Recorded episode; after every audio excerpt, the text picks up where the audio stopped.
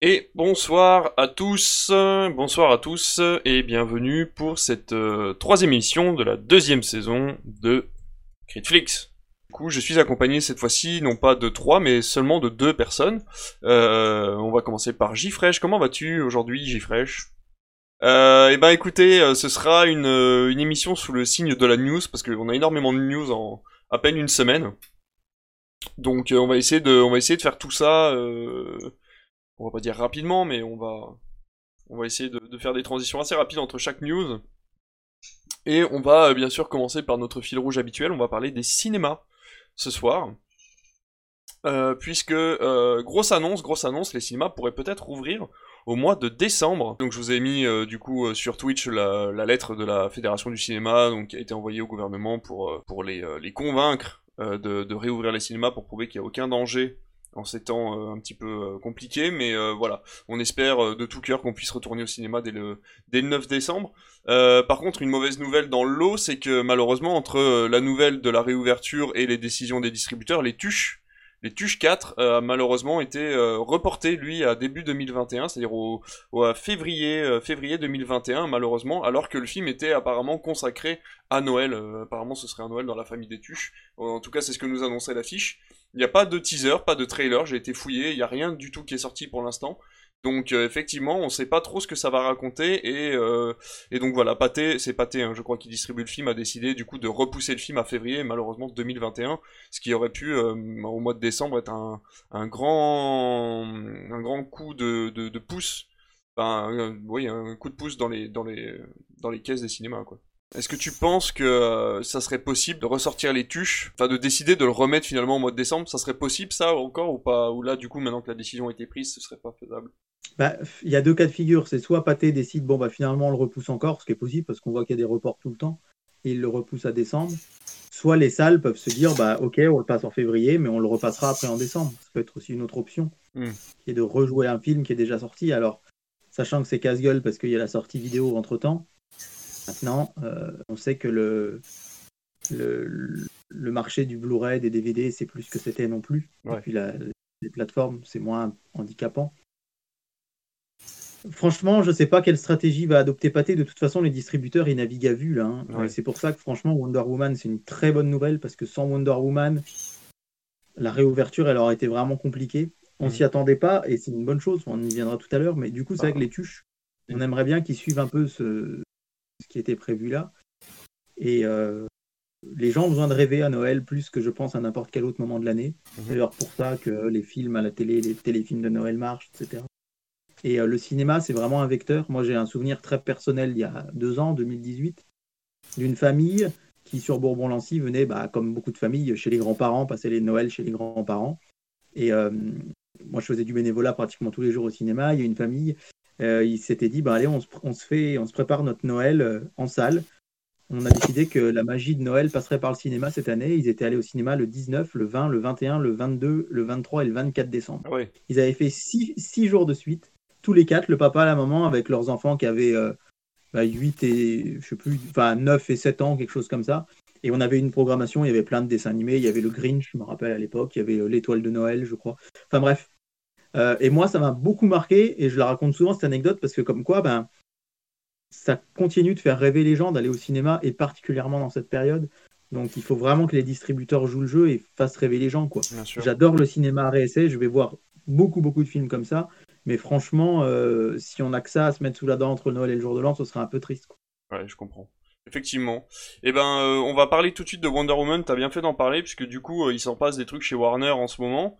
Euh, c'est plutôt bien rempli puisque on a eu euh, la semaine dernière donc le fameux sujet autour de Johnny Depp et Amber Heard. Johnny Depp qui a été euh, du coup viré des Animaux Fantastiques, gentiment viré, et Amber Heard qui du coup a une pétition aux fesses entre guillemets pour qu'elle quitte Aquaman due à la même affaire. On va également avoir Wonder Woman qui a été annoncé euh, effectivement au cinéma pour une sortie alors aux États-Unis quasiment simultanée entre le cinéma et HBO Max. Donc euh, vous allez avoir le film euh, soit sur votre système de streaming HBO Max, soit vous allez pouvoir aller le voir en salle aux États-Unis dans les villes qui sont euh, non confinées.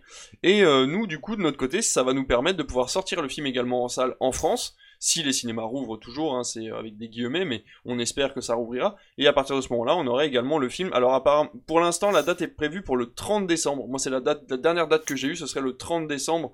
Alors, je sais pas, est-ce que toi, tu as eu un avancement de la date pour le 16 Alors, euh, je, vais, je vais essayer de revérifier, je vous parle. Et euh, je sais que il a, enfin, les salles, en tout cas le, cinéma de Moulin, d'ailleurs, l'a annoncé dès le, 16 décembre en salle chez eux. D'accord, ok. Et à l'origine, il était prévu. Euh, il était prévu à un moment pour le 30, mhm. et visiblement il serait avancé au 16. D'accord. J'essaie de prendre la news la plus récente, mais c'est vrai que du coup ça bouge tellement vite qu'on peut se tromper aussi là-dessus. Mais bon, après voilà, c'est ça reste quand même une bonne nouvelle que ce soit le 25 ou le 30. Ça reste une bonne nouvelle d'avoir euh, d'avoir Wonder Woman au cinéma en cette fin d'année. Enfin, moi je pense que j'irai le voir. C'est un film qui est assez attendu quand même. Bah oui, complètement, complètement. fonctionné. Euh, j'en connais beaucoup qui qui seraient ravis de savoir que, que, que Wonder Woman se sortira bien cette année, normalement on espère. Ouais, tout à fait. Euh, du coup, euh, oui, ce serait une très bonne nouvelle même pour les cinémas. Hein, ce serait.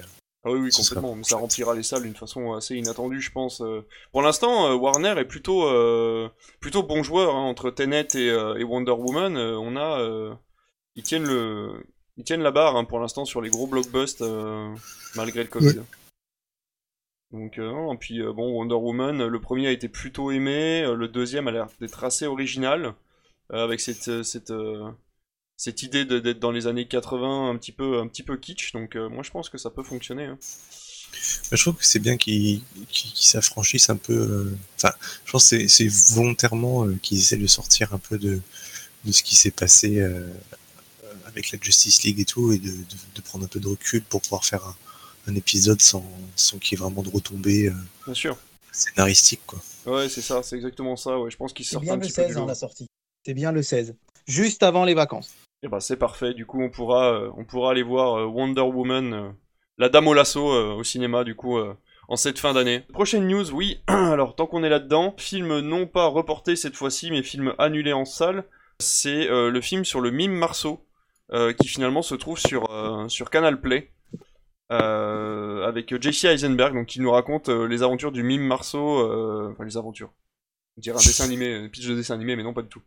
Donc c'est le donc le mime Marceau et c'est une histoire vraie a euh, fait partie de la résistance pendant la Seconde Guerre mondiale. Il a aidé des enfants à passer la frontière et euh, donc du coup euh, ils ont décidé d'en faire un film qui de base devait être diffusé au cinéma et qui finalement sera sur sur Canal Play puisque c'est Canal qui a principalement financé le film. Donc, donc voilà, je, je voulais, je voulais qu'on en parle un petit peu parce que le film apparemment est assez bien coté. Il a, il a des bonnes critiques euh, au niveau des, euh, des, journaux de cinéma. Donc euh, voilà, apparemment à partir du 25 novembre, donc dans deux jours, vous aurez accès à Marceau sur Canal Play. Mais je voulais voir avec David parce que lui a Canal Play et je voulais voir s'il il serait disponible en payant ou en gratuit. Est-ce qu'il sera inclus ou est-ce qu'il faudra payer en plus? Eh ben écoutez, je vous dirai ça parce qu'en général, on sait pas, on n'a pas trop les infos euh, bien avant, donc euh, je vous dirai ça. Tu, ne euh, pourras pas savoir pour l'instant. Ok, ok. Bon bah ça c'était la petite news, la petite news en, en, bref. On va se regarder une petite bande annonce du coup, puisqu'on va parler de Chaos Walking, qui est la prochaine grosse licence de chez Metropolitan, et on se revoit juste après. Il y a eu un terrible accident.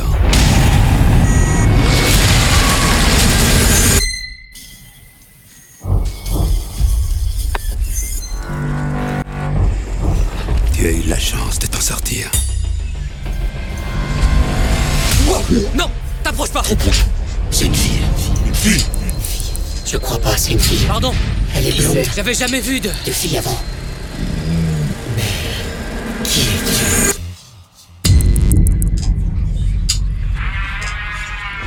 Il y a un de ces vacarmes ici. On appelle ça le bruit.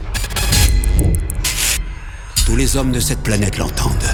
Toutes les pensées qu'on a en tête sont visibles. Où sont toutes les femmes? Elles sont mortes. Pas de bruit. À quoi ils pensent Bon sang, où est son bruit Ça fait bizarre de voir tes pensées. Et c'est bizarre pour moi de pas voir ce que t'as en tête. J'ignore si tu détestes mon chien ou si t'as envie de me frapper avec une pierre pendant que j'ai le dos tourné. Ton chien, je l'adore.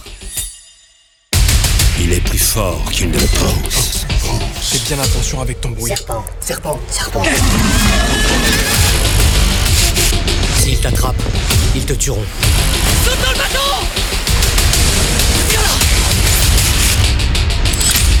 Veux protéger cette fille, il faut que vous partiez. Protéger, je vais te protéger. Protéger, te protéger. Protéger. Avec le pouvoir qu'elle a, on ne sait pas de quoi il est capable. Il me faut cette fille avant qu'elle le prévienne. Combien vont débarquer 100 200 Des milliers.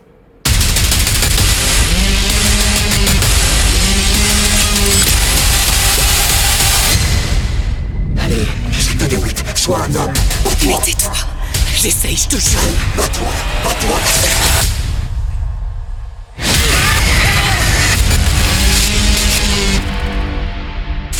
Donc voilà, Chaos Walking, du coup, le prochain euh, gros gros film de Metropolitan, qui, euh, à mon avis, va euh, pas ressembler, mais qui est dans la même lignée de ce qu'on a pu avoir avec Hunger Games ou, euh, ou Divergent, c'est-à-dire que c'est tiré d'un roman à succès, euh, ce que moi j'aime bien appeler post-ado, c'est-à-dire que voilà, c'est des aventures un petit peu science-fiction. Et euh, du coup, on aura euh, un gros gros casting, puisqu'on aura Tom Holland, euh, qui en ce moment est plutôt connu, puisqu'il a fait, euh, on, peut le voir dans ce moment euh, en Spider-Man dans les Avengers. On aura également euh, Daisy Radley, Ridley, euh, qui est la Jedi euh, de la, trilogie Star Wars euh, qu'on a pu voir ces dernières années également. Et euh, on aura aussi Matt Mikkelsen qui décidément est partout puisqu'il est euh, également euh, en lice pour remplacer euh, Johnny Depp dans Les Animaux Fantastiques. Donc euh, voilà, moi la bande-annonce me tente bien. Alors comme d'habitude dans les bandes-annonces, je pense qu'il y a un petit peu trop de choses qui ont été dites. Euh, mais euh, voilà, je... qu'est-ce que vous en pensez vous de votre côté? Moi je suis plutôt chaud. Ouais, j'aime bien le casting, peut-être mis à part Dé- Daisy Ridley, mais bon, ce sera peut-être pas plus mal de l'avoir dans un autre rôle que, que dans Star Wars. Mais après, Matt Mikkelsen et, et Tom Holland, j'aime beaucoup, hein, surtout Matt, qui est, je trouve, un, un bon, un très très bon méchant en fait.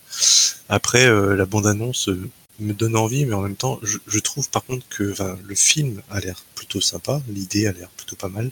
Par contre, le concept de ce genre de bande-annonce comme ça, où oubliez tout ce que vous savez, etc. Je trouve que ça, ça, ça, ça en fait un peu trop en fait. Et euh, du coup, ça me refroidit un peu sur le film. J'aurais préféré peut-être une bande-annonce plus, plus cool. Ouais, bien sûr. Mais euh, je, ça- je pense que j'irai j'irai revoir ça. Ça peut être. Le concept est intéressant.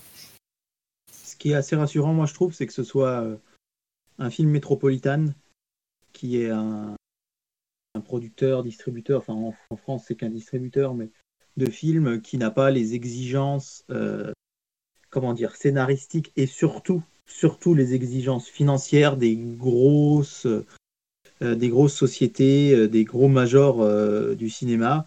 Et souvent, les productions blockbusters de Metropolitan sont assez audacieuses. Et c'est une chose que se permettent malheureusement plus beaucoup les Warner, les Disney, etc. Donc euh, pour moi, la bonne nouvelle, elle est là, c'est que bon, ça peut être, euh, enfin, c'est- toujours un peu à double tranchant avec Metropolitan.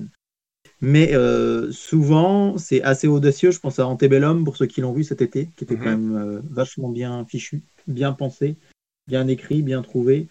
Euh, je pense à Teen Spirit que j'avais vu l'année dernière, qui pour moi est un des meilleurs films que j'ai vu en 2019 Avec euh, Elle qui était vraiment, vraiment génial. Bon, c'est un projet chaotique, ils ont mis longtemps à le faire, euh, ils ont mis surtout longtemps à le sortir. Moi, la bande-annonce, ouais, euh, franchement, je me dis pourquoi pas, si, ben, encore une fois, Metropolitan a l'audace qu'ils ont l'habitude d'avoir, c'est quelque chose qui, qui peut être assez encourageant. Et puis, de toute façon, malheureusement, j'ai peur que dans les prochains mois, on n'ait pas beaucoup de choses comme ça à se mettre sur, sous la dent pour les amateurs du genre, des blo- de blockbusters en général. Donc, euh, tant mieux, tant mieux que ça sorte, Ouais. avant toute chose. Tant mieux que ça sorte, et puis après, on verra ce que ça donnera. Oui, bah de toute façon, euh, comme on disait tout à l'heure, on est friand d'à peu près tout ce qui va sortir sur les prochains mois, donc euh, je pense qu'on va se nourrir d'à peu près tout. Euh, après, moi, ce qui me gêne, effectivement, c'est un peu comme Jeff, c'est-à-dire que la bande-annonce est un peu à l'ancienne, on va dire, avec euh, des grands mots, des grandes phrases. euh.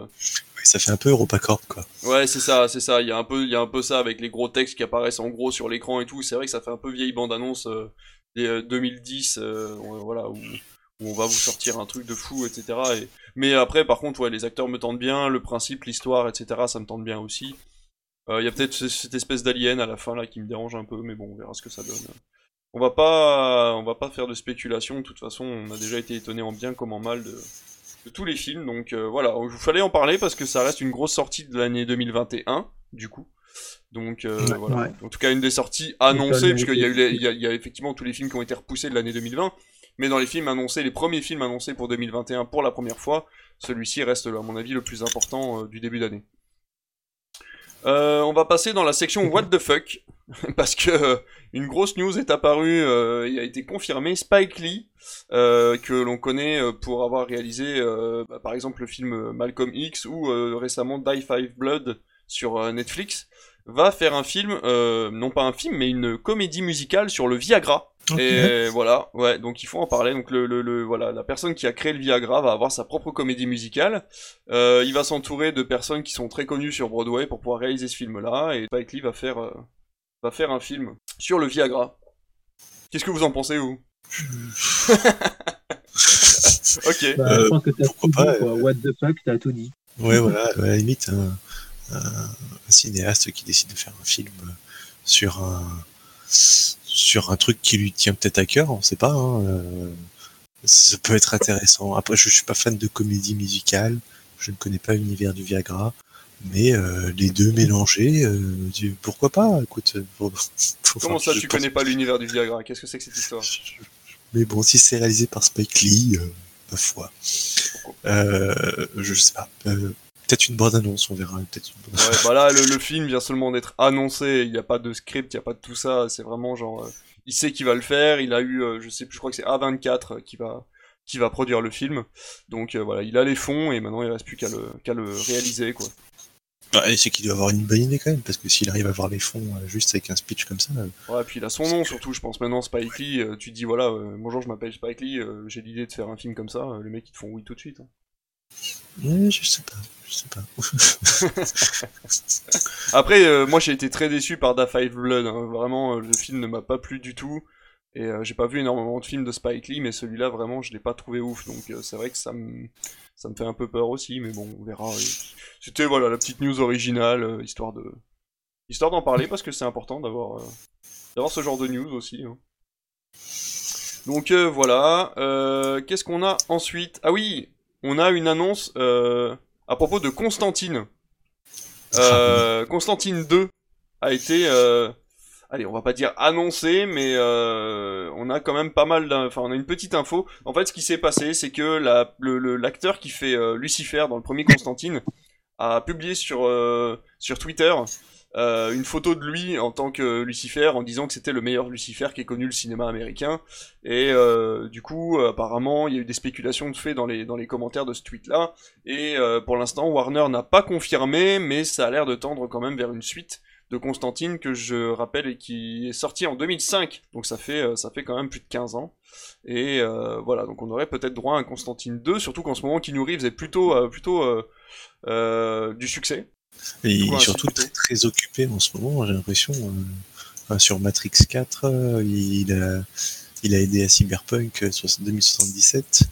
Euh, c'est quand même des, des, des choses qui prennent beaucoup de temps, donc. euh, Ouais. Mais bon, s'il a la pêche, il doit peut-être être aussi au John Wick euh, 12, je crois. Euh, donc, euh, mais si- s'il peut faire un Constantine 2, ça reste quand même un film qui est, qui est assez, assez culte. Ouais, complètement. Complètement. Bah, moi j'ai adoré Constantine, en tout cas le premier était vraiment vraiment cool. C'est un des meilleurs films DC Comics d'ailleurs que j'ai pu voir euh, Mm. de, de- de- de tous les films DC qui sont sortis. Et euh, qui pour l'époque était vraiment impressionnant d'ailleurs au niveau des effets spéciaux. Et puis bon, ça fait toujours plaisir de voir Keanu Reeves dans, tout- dans tous les cas. Mais bon, après le, le tournage de Matrix 4 est presque fini, donc euh, il suffirait que le, le script ou le scénario de, de Constantine 2 soit prêt. Dans 2-3 mois, il pourrait embarquer pour un, pour un nouveau tournage. Une autre news qui va peut-être pas trop vous parler, euh, Last Man saison 2 a été Oh. annoncé par Monsieur Poulpe. Pourquoi Monsieur Poulpe? Parce que c'est lui qui fait la voix de Karl, euh, qui est un commentateur donc dans le dessin animé. Euh, et donc voilà, il a annoncé que la saison 2 serait pour très bientôt. Donc on attend, à mon avis, début l'année prochaine, des nouvelles de Last Man saison 2. Du coup, qui risque d'arriver. Et si vous n'avez pas vu la saison 1, je vous la conseille, elle est sur Netflix. Et euh, c'est très très très très bon. Euh, c'est français. C'est tiré d'un- d'une BD française qui est sortie il y a déjà quelques années. Euh, ça raconte le préquel en fait de cette BD, donc même si vous avez lu la BD, vous n'aurez pas l'impression d'une relecture non plus. Donc voilà, si vous avez si vous avez 10 minutes de votre temps à perdre par jour, vous pouvez regarder un épisode par jour, puisque les épisodes durent 10 minutes.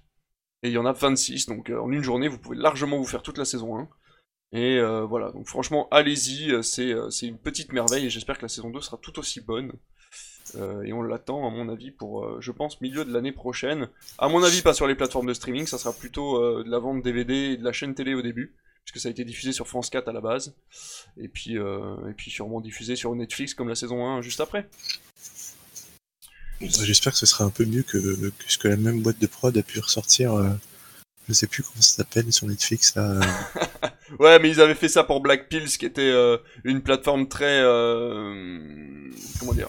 Très glauque. Ouais, très glauque et anarchiste, donc c'est vrai qu'effectivement, on peut... euh, on peut avoir des doutes, mais c'est sorti avant la semaine, hein, ce que je t'avais montré sur Netflix, euh, c'était sorti avant, donc il n'y a pas trop de soucis à se faire, je pense qu'ils vont être un peu plus cadrés. Mais voilà, vous l'avez vu, vous, la, la série, ou pas? Ouais, je l'ai dévoré d'ailleurs. C'était vraiment une très bonne série et ouais, j'ai, j'ai, j'ai hésité à acheter les comics, euh, mais je, je suis pas trop aux comics de base, mais et l'animation est géniale. le- le- les- ça fait bizarre d'avoir un peu de VF Ouais. dans de l'animation, mais euh, on s'y fait, ça passe plutôt bien. Donc c'est non, c'est très bien fait. euh, C'est c'est- le, le format est parfait. Mhm. Donc euh, j'ai, j'ai hâte de voir la saison 2. Euh, on va passer à la news d'après, du coup, tout de suite, sans transition, comme dirait l'autre.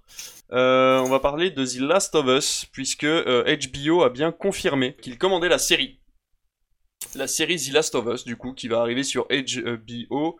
Je crois que c'était Amazon qui avait commandé. Non, non, non, c'est bien HBO qui a commandé, euh, ça a été officiellement annoncé par HBO, donc ils ont bien commandé la série The Last of Us, euh, qui sera fait par les producteurs de The Last of Us, donc qui font partie intégrante du projet. Le showrunner sera le réalisateur de Tchernobyl, la série Tchernobyl euh, qui a eu tant de succès.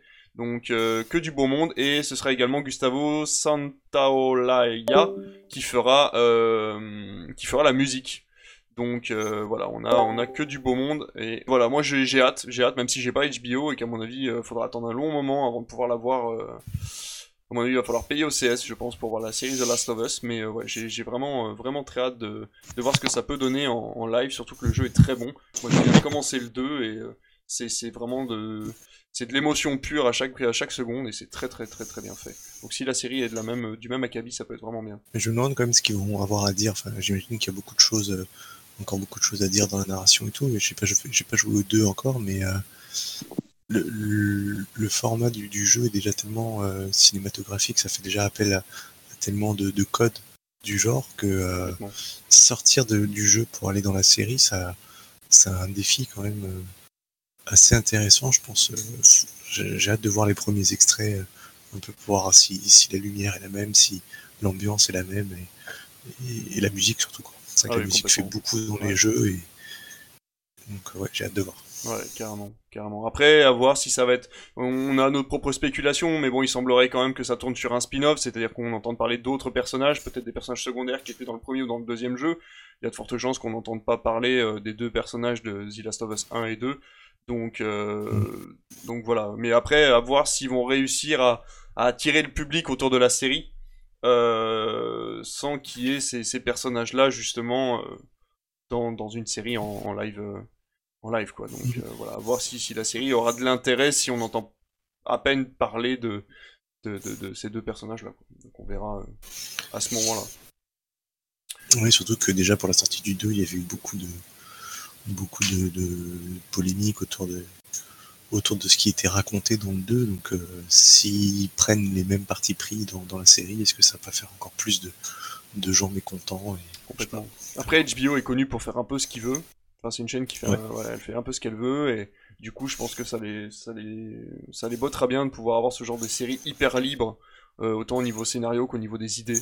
Ça peut vraiment donner quelque chose de bon, sans qu'on ait joué au jeu. Je pense qu'on peut avoir une très bonne série quand même. c'est sûr.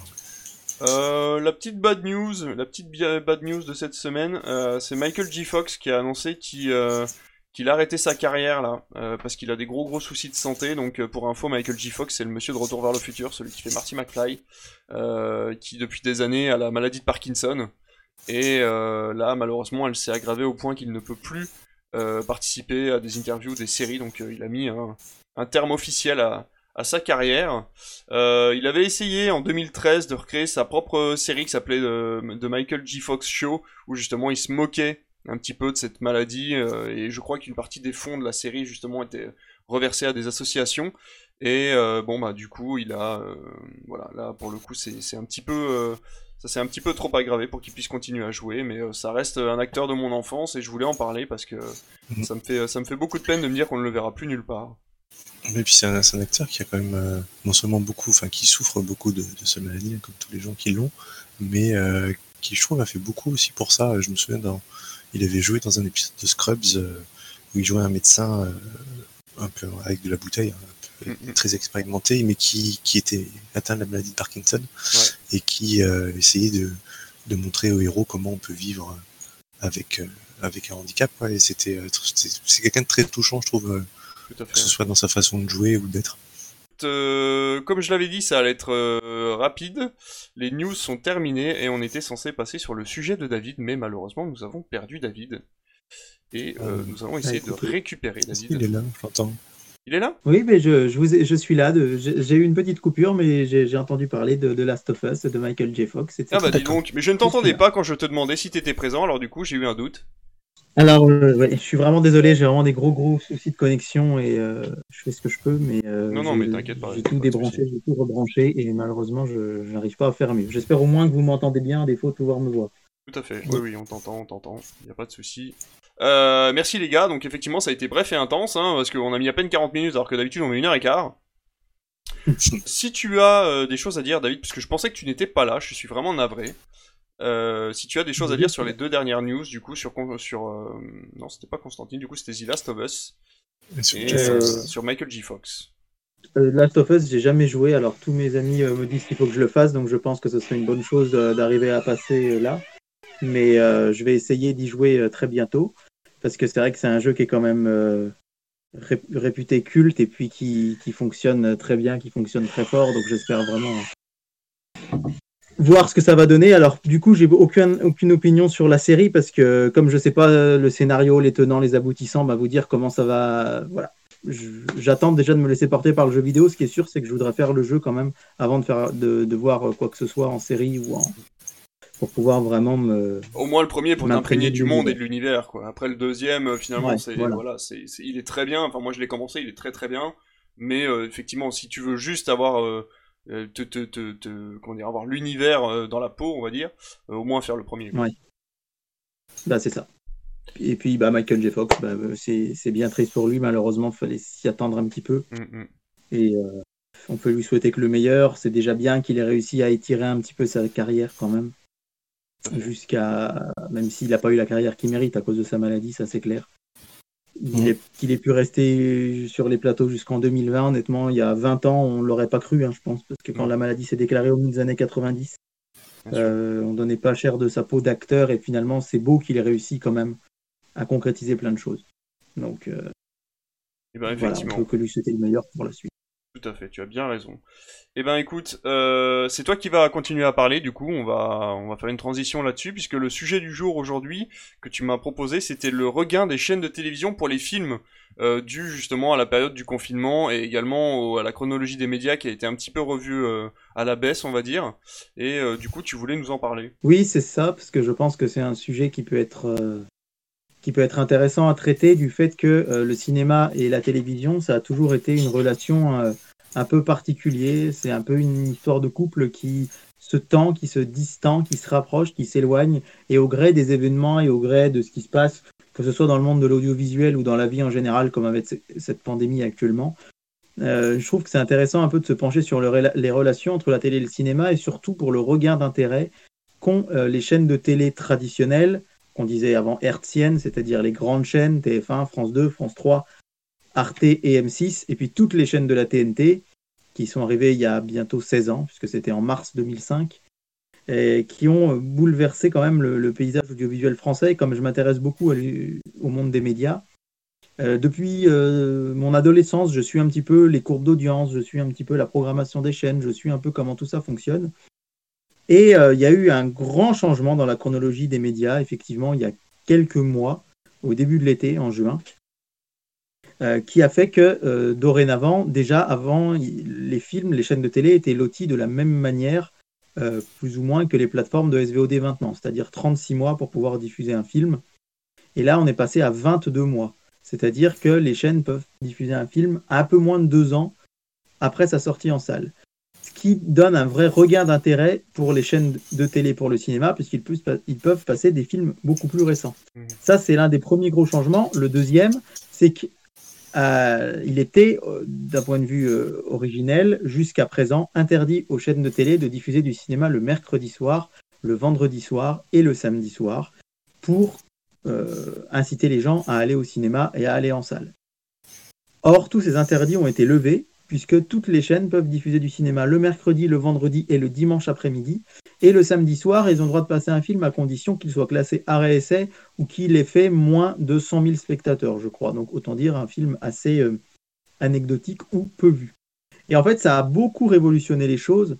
Et surtout, il y a eu un regain d'intérêt pour le cinéma pendant le confinement. Donc là, on remonte encore un peu plus le temps, puisque la nouvelle loi, c'est juin. Mais dès mars, il y a eu des dérogations qui ont été appliquées, autorisant par exemple France 2 à passer du cinéma tous les jours en après-midi, alors que de base, c'est interdit de passer du cinéma à la télé française. Tout ce que je dis, c'est pour les chaînes gratuites, hein, bien évidemment. Oui, bien sûr. De base, il est interdit de passer euh, des- du cinéma sur les chaînes gratuites les- le dimanche après-midi. Et donc, tous les après-midi, France 2, pendant le premier confinement, a passé du cinéma à 14h. Et on a vu un vrai regain d'intérêt et des audiences exceptionnelles pour les films. Si bien qu'une chaîne comme TF1, qui ne passait du cinéma que le dimanche soir pendant le premier confinement, a, est passée de une soirée sur 7 avec du cinéma à 4 sur 7, c'est-à-dire vraiment à augmenter son, taux euh, de diffusion de manière vraiment importante, puisqu'on avait le lundi soir des comédies françaises, ils ont notamment repassé les Astérix, ils ont notamment euh, repassé euh, les campings. Le mardi soir, ils ont décidé de, de les consacrer aux sagas, puisqu'ils ont passé les 8 Harry Potter, puis les 3 Seigneurs des Anneaux, puis les 3 Jurassic Park, et peut-être même 4, je crois qu'il y a eu Jurassic World également derrière. Le jeudi soir, c'était des comédies françaises un peu plus traditionnelles, du type La Septième Compagnie, qu'on a tous déjà vu euh, des tas de fois, mais qui pourtant continue à dépasser régulièrement les 4 ou 5 millions de spectateurs. Et puis le dimanche soir, des blockbusters. Donc pour qu'une chaîne qui est comme TF1, qui avait un peu délaissé le cinéma, se mette à en passer beaucoup, c'est bien parce que c'est quelque chose qui est devenu rentable. Et ce qu'il faut comprendre, c'est que effectivement, c'est toujours une relation d'amour-haine entre le cinéma et la télé. Si on prend un exemple des années 2005, 2006, 2007, 2008, 2009, 2010, etc., la sacro-sainte sa- euh, case pardon, du cinéma le dimanche soir avait complètement disparu de la télé. Si vous vous rappelez bien, dans ces années-là, le dimanche soir sur TF1, c'est les experts, et sur France 2, ouais. c'était FBI porté disparu. Il n'y avait plus de cinéma à la télé. Et là, les premiers à gueuler, c'était les, producteurs de films en disant Vous ne donnez plus cette case du dimanche soir au cinéma. Maintenant, d'un autre côté, ils interdisaient à ce qu'on passe des films le dimanche après-midi, le samedi soir, pour, pour que les gens aillent pas en salle, etc. Ouais. Donc c'est quelque chose de toujours un peu compliqué. Et là, je dois dire que depuis quelques mois, on assiste à un vrai regain, un vrai regain d'intérêt, et surtout à des audiences qui sont absolument incroyables, et qui sont, c'est du gagnant-gagnant pour le cinéma français. C'est-à-dire qu'il faut bien se mettre en tête que les chaînes de télé payent pour passer des films. C'est pas gratuit de diffuser un film sur leur antenne. De la même manière que nos plateformes de SVOD, les chaînes de télé ont des droits euh, sur des films qu'elles diffusent. Par exemple, actuellement, c'est TF1 qui a les droits d'Harry Potter, alors qu'à l'origine, c'était France 2. C'est TF1 aussi qui a les droits du Seigneur des Anneaux, comme je vous le disais, alors que de base, c'était aussi France Télévisions. C'est M6 qui a les derniers Disney, mais c'est TF1 qui a les derniers Marvel et les derniers Star Wars. Mhm. Et donc, c'est de l'argent qui rentre dans les caisses du cinéma, dans les caisses des distributeurs et des producteurs. Et surtout, les chaînes de télévision sont les premières euh, à financer le cinéma français et le cinéma au-delà, le cinéma européen. Je pense Et euh, du coup, du coup le, le- le- la chaîne de télévision est obligée de payer pour un certain nombre d'années le distributeur, c'est ça? Il y, a, il y a une somme qui est donnée au distributeur? c'est la, c'est la, ouais, c'est ça. Ça va au distributeur, ça va à la production, etc. Ça va à la SACEM aussi. D'accord. Donc en fait, c'est intéressant pour le cinéma. Et surtout, il y a des études qui ont montré que plus les gens regardaient du cinéma à la télé, plus ils allaient en voir ensuite en salle, puisque ben, comme l'appétit vient en mangeant, le cinéma appelle un peu le cinéma. Et hum, c'est important de le noter, puisque euh, la télé, qui a été pendant un temps un peu l'ennemi du cinéma, ben, aujourd'hui devient son premier allié, si bien qu'en des périodes de fermeture de cinéma, les producteurs, enfin certains producteurs, certains distributeurs appellent les gens à regarder des films plutôt à la télé plutôt que sur Netflix. Parce qu'effectivement, un film quand il passe sur Netflix, c'est des droits fixes. Enfin, je sais pas moi, euh, pour avoir euh, euh, Harry Potter, ils les ont plus, mais ils les ont eu quelques mois. Ils ont Mm. payé tant à Warner Bros. Et point. Que les gens le regardent, il y a un million, dix millions, ça change rien. Là, effectivement, en étant très nombreux devant nos télés quand un film passe, ça incite les chaînes de télé à en acheter plus, à, diffuser des films qu'ils n'auraient peut-être pas diffusés. Et au final, euh, ça rapporte de l'argent au cinéma français et au cinéma européen. Et pour moi, l'avantage du cinéma à la télé, c'est vrai que c'est ce côté un petit peu euh, qu'on avait, enfin que j'avais moi quand j'étais enfant, adolescent, avant Internet. C'était le fait qu'il n'y avait pas beaucoup de chaînes de télé et que quand on se retrouvait dans la cour de récré, on parlait du film qui était passé la veille à la télé, comme on pouvait parler dans l'entreprise à la machine à café du film qui était passé le dimanche soir, etc. Et c'est vrai que c'est un côté qui est intéressant, qu'on perd un petit peu maintenant. Effectivement, si on est tous sur Netflix, on regarde tous des choses différentes. Et le lendemain, bah, c'est difficile d'en parler. Et là, euh, il y a ce côté-là, le fait de pouvoir euh, vivre quelque chose tous ensemble, être des millions de spectateurs devant un film et euh, pouvoir en parler avec euh, une personne qu'on va croiser le lendemain. Je trouve que c'est quelque chose qui est assez intéressant. Mhm. C'était un peu le réseau social de l'époque, hein, le film euh, avant, c'est-à-dire ça nous donnait vraiment un sujet de conversation le lendemain. Complètement ça. ouais. Et les réseaux sociaux aussi ont un petit peu accentué ça, c'est-à-dire avec les, si vous êtes en train de regarder un film que vous, alors évidemment, moi je déteste regarder mon portable quand je regarde un film, mais si je regarde pour la cinquantième fois Jurassic Park qui passe à la télé, donc que je connais par cœur et qu'en même temps je vais sur le hashtag Jurassic Park sur euh, Twitter, je vois les gens qui parlent du film qu'ils sont en train de voir et l'échange se fait en direct à la manière de ce qu'on parlait l'autre fois d'Allociné qui voulait proposer un film en direct pour les gens avec discussion euh, Ouais. pendant le film. Donc il y a cet avantage-là.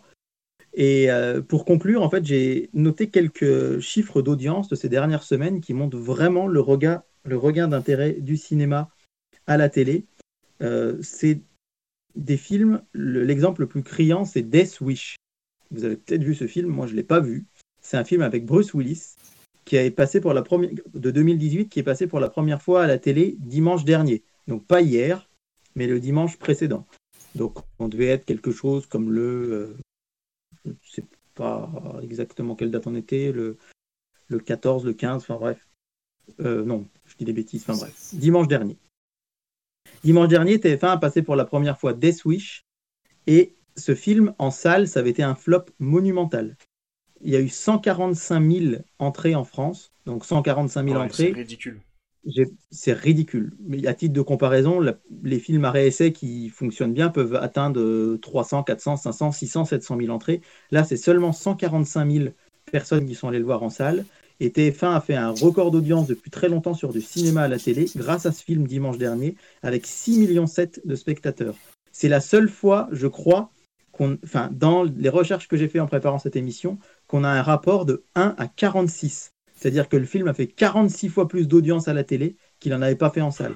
C'est fou. On a aussi l'exemple du film que David a, Ça a- représente, a quand même, adoré. ça représente quand même la- quasiment la population de Paris qui serait devant sa télé. euh, Ex- Exactement. Exactement. Et euh, pour vous donner un autre exemple, je vous disais donc le film que tu as adoré, Ava, sur Arte, euh, qui lui a- avait fait à peine 80 000 entrées. Ah ouais, C'était bah, encore plus ridicule. C'est étonnant. 80 000 entrées. Et il a fait presque un million sur Arte. Ah, c'est Donc fou. c'est pareil, là on a, on a un rapport de 1 à, à 10 qui est quand même énorme. Et puis on a des films comme aussi euh, Ocean's 8 par exemple, Oui. euh, qui est donc le spin-off des Ocean's 11, Il y qui a fait bille euh, en salle. 790, 790 000 entrées en salle, donc c'est plutôt Ah, moyen, va, ouais. et euh, pratiquement 5 millions sur TF1 le dimanche soir. Et du coup, euh, ces exemples-là montrent qu'en fait, les Français sont amateurs de cinéma, mais pas forcément toujours du cinéma qu'on croit. Une des erreurs qu'a fait TF1, je pense, c'est de racheter la saga Star Wars, par exemple, qui était avant sur M6. Hmm. Et c'est vrai qu'M6 est une chaîne un peu moins généraliste. M6 se veut une chaîne un peu plus jeune public, alors que TF1, pour eux, leur but, c'est de brasser le plus large possible. C'est-à-dire de votre euh, petit frère de 8 ans jusqu'à votre grand-mère de 80 ans doivent pouvoir se retrouver quand ils regardent TF1. Eux, c'est vraiment ça le- leur leitmotiv.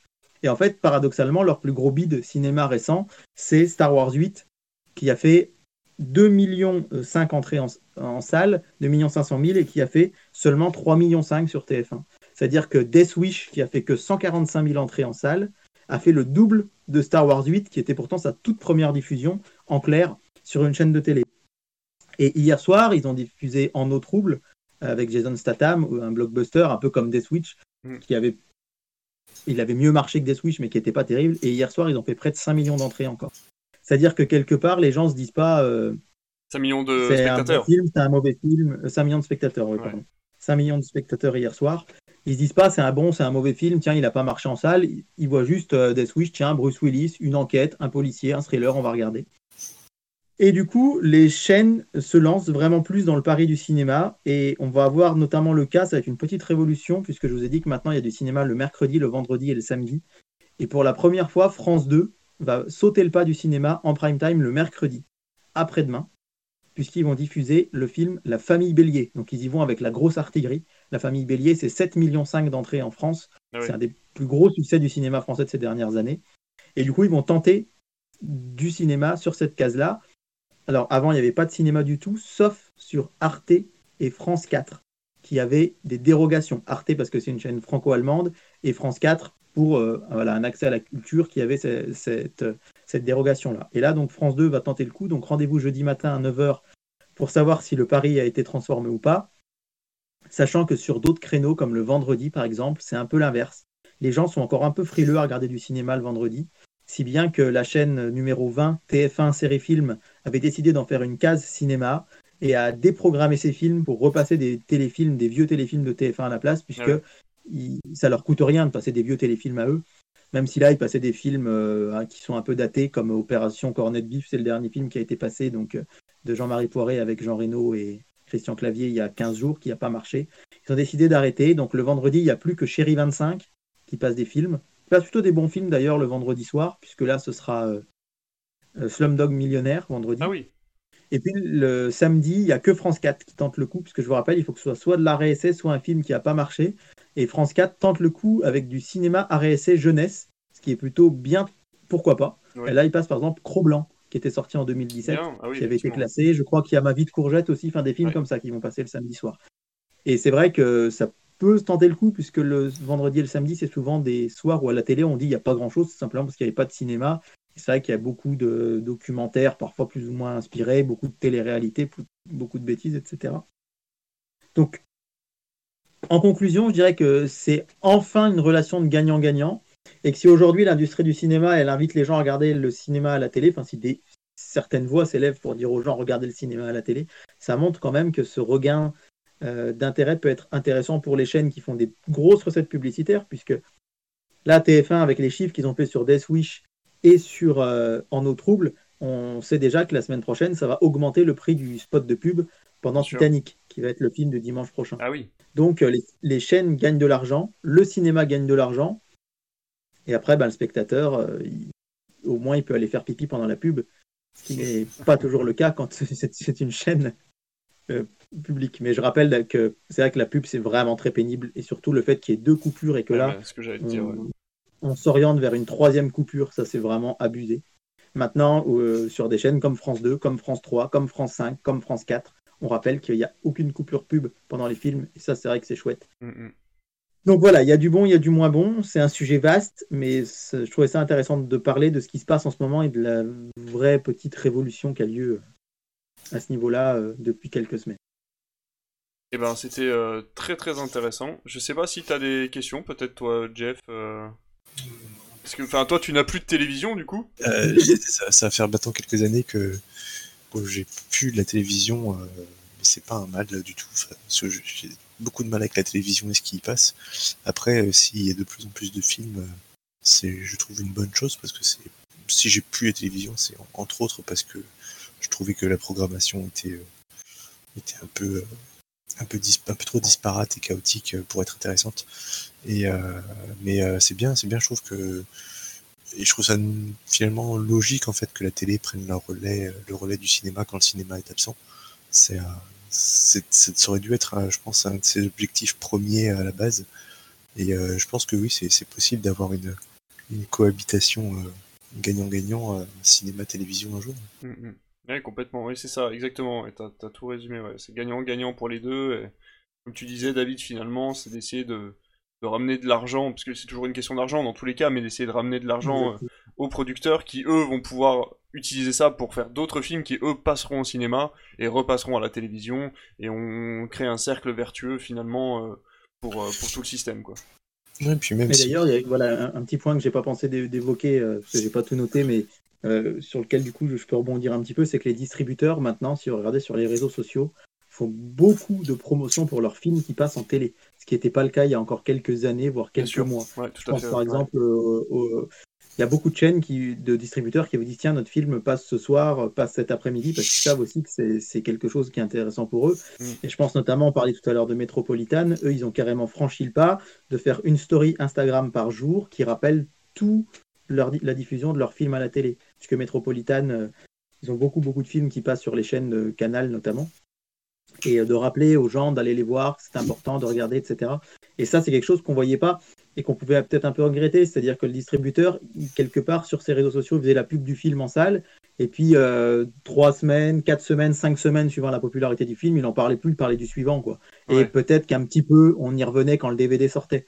Là, maintenant, on a un accompagnement du film que beaucoup de gens ont remarqué à juste titre. C'est-à-dire que le film, vraiment, depuis sa production jusqu'à la diffusion télé, euh, 22 mois après, il est suivi euh, par les équipes de marketing des distributeurs, ce qui aussi incite les gens. quoi. C'est-à-dire que si tu vas sur l'Instagram de, Métropolitane le matin et que tu vois la liste des films qui passent dans la journée en temps de confinement et que tu as la chance d'avoir des chaînes comme OCS ou comme Canal ou même simplement Arte qui passe du cinéma euh, souvent les après-midi, bah forcément euh, c'est gagnant-gagnant. Et je pense que là c'est vraiment une bonne chose pour tout le monde et on peut que souhaiter que ça continue dans, cet ordre-là.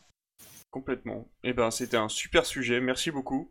Euh, on espère du coup que cette troisième coupure pub ne, ne viendra pas trop gêner nos, nos visionnages, mais bon, après, c'est vrai que. Alors ce serait pour des films, je crois, qui font plus de deux heures et demie, ou donc c'est quand même.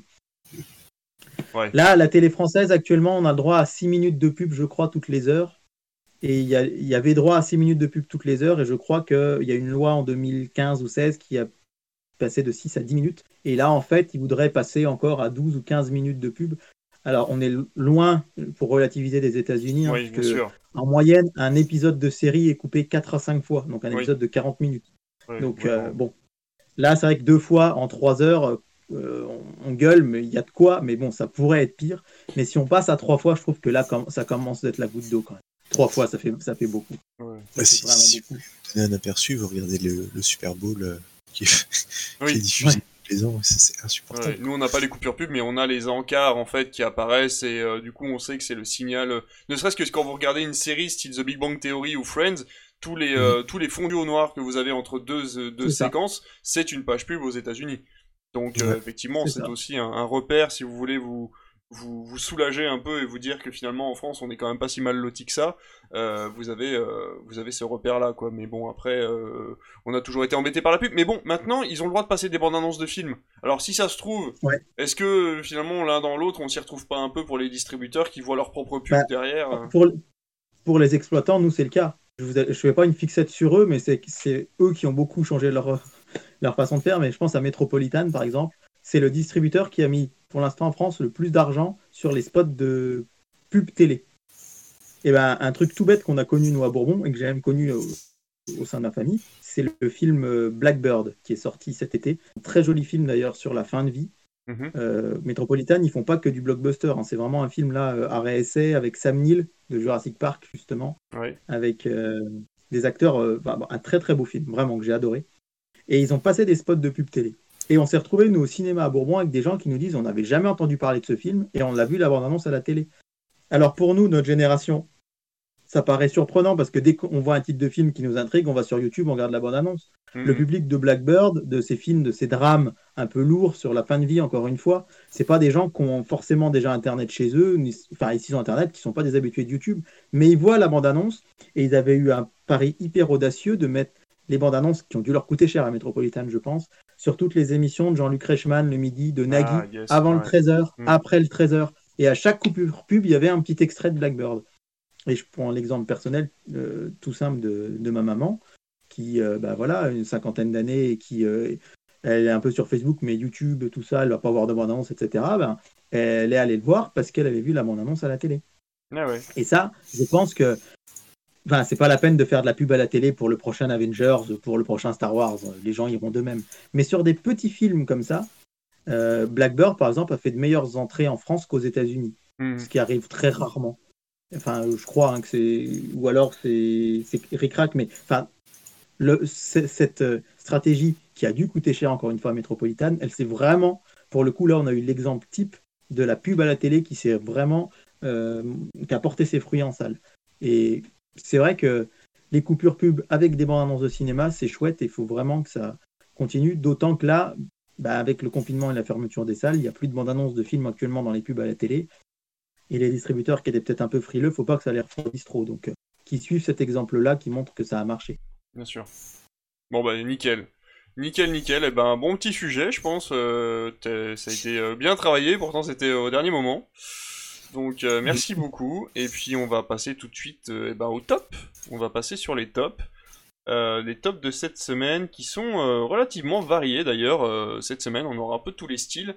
Du coup, on va commencer avec toi et tu vas nous parler d'un film qui est pas très récent, encore une fois, mais très intéressant qui s'appelle Les Autres avec Nicole Kidman. Exactement. Les autres, c'est un film d'Alejandro. Alors, attendez, je vais regarder le nom parce que Amenambar, un nom comme ça, je veux pas lui l'écorcher. C'est un réalisateur hispanophone euh, qui, euh, c'est un film de 2001 avec Nicole Kidman que j'ai découvert sur la plateforme Prime Video. Donc, que vous pouvez euh, voir si vous l'avez. Donc, c'est ça, hein, Alejandro Amenabar. Je l'ai vu aussi. bah, je voulais mettre ce top ce soir comme je parlais de la télé parce que ça a un lien aussi avec la télé. C'est comme je vous le disais l'autre fois, je suis abonné au Facebook de RTL9, qui est une chaîne qui passe beaucoup de films. Et alors, c'est vraiment le pot pourri du. Ça peut être. Euh, tout, là, ils ont passé Get, Out- Get Out, je crois, et le lendemain, un film avec Steven Seagal, donc il y a vraiment de tout. Et euh, j'ai vu la bande-annonce des autres, euh, qui- m'a intrigué. Et ce film m'a mis une immense claque. C'était, j'ai, j'ai adoré ce film. Je vais pas être très long parce que je pense que c'est le genre de film, plus je vous le raconte, moins vous goûterez votre plaisir. C'est un peu dommage d'en parler le, comme je le fais là le 22-23 novembre parce que ça reste un film quand même. euh, Moi, je l'ai regardé au moment d'Halloween. Alors, je pensais voir un film d'horreur et c'est pas tout à fait ça. C'est un film hyper intelligent, hyper intéressant, hyper. euh, Vraiment, moi j'adore quand un film me balade. Ça a été le cas pour Antebellum, comme je, comme je le, racontais une fois, c'est-à-dire un film dans lequel je comprends pas ce que je vois et avec des retournements de situation. Le pitch, il est très simple. C'est, ça se passe juste après la Deuxième Guerre mondiale. On est fin 1945. On est dans les îles anglo-normandes, c'est-à-dire ce sont des petites îles qui se trouvent euh, à quelques dizaines de kilomètres de la Normandie, mais qui appartiennent à l'Angleterre. Historiquement, ça a toujours été des îles anglaises.